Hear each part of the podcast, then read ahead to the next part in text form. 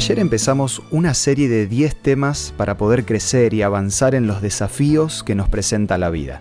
Si te perdiste el primer tema, podés escucharlo en YouTube buscando Una luz en el camino.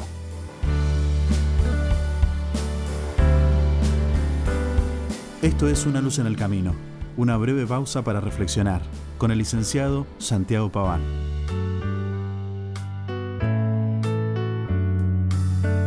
Para hoy te propongo que hagas del amor tu arma más poderosa, porque muchos pueden ignorarte o rechazarte, pero el poder invisible del amor puede abrir el corazón de cualquier persona. Cuando te levantes, haz el ejercicio de ver todas las cosas con los lentes del amor. Por ejemplo, amá al sol porque te calienta los huesos, pero también amá a la lluvia porque purifica tu cuerpo. Amá la luz porque te señala el camino pero también ama la noche porque te enseña las estrellas. Aferrate a la felicidad porque engrandece tu corazón, pero también soporta la tristeza porque descubre tu alma.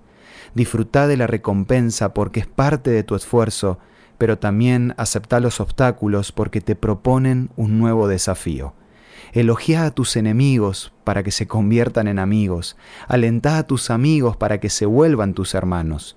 Busca siempre una razón para elogiar y nunca te prestes para el chisme. Ama a todas las personas porque cada una tiene cualidades dignas de ser admiradas. Ama al que tiene ambiciones porque puede inspirarte. Ama a los que fracasaron porque tienen algo para enseñarte. Ama a los jóvenes por la fe a la que se aferran. Ama a los ancianos por la sabiduría que comparten. Cuando estés delante de una persona, en silencio y para adentro, decile que la amás, porque aunque dichas en silencio, esas palabras se van a reflejar en tus ojos y en tu sonrisa, y se van a hacer eco en tu voz. Pero no solo uses el amor como un arma para relacionarte con los demás, sino también como un escudo para resistir al odio, porque los problemas y el desánimo te van a sacudir como un huracán, pero tu nuevo escudo de amor te va a proteger y te va a sostener cuando estés en soledad. Y principalmente, amate a vos mismo, porque cuando lo hagas vas a cuidar todo lo que entra a tu cuerpo y a tu corazón.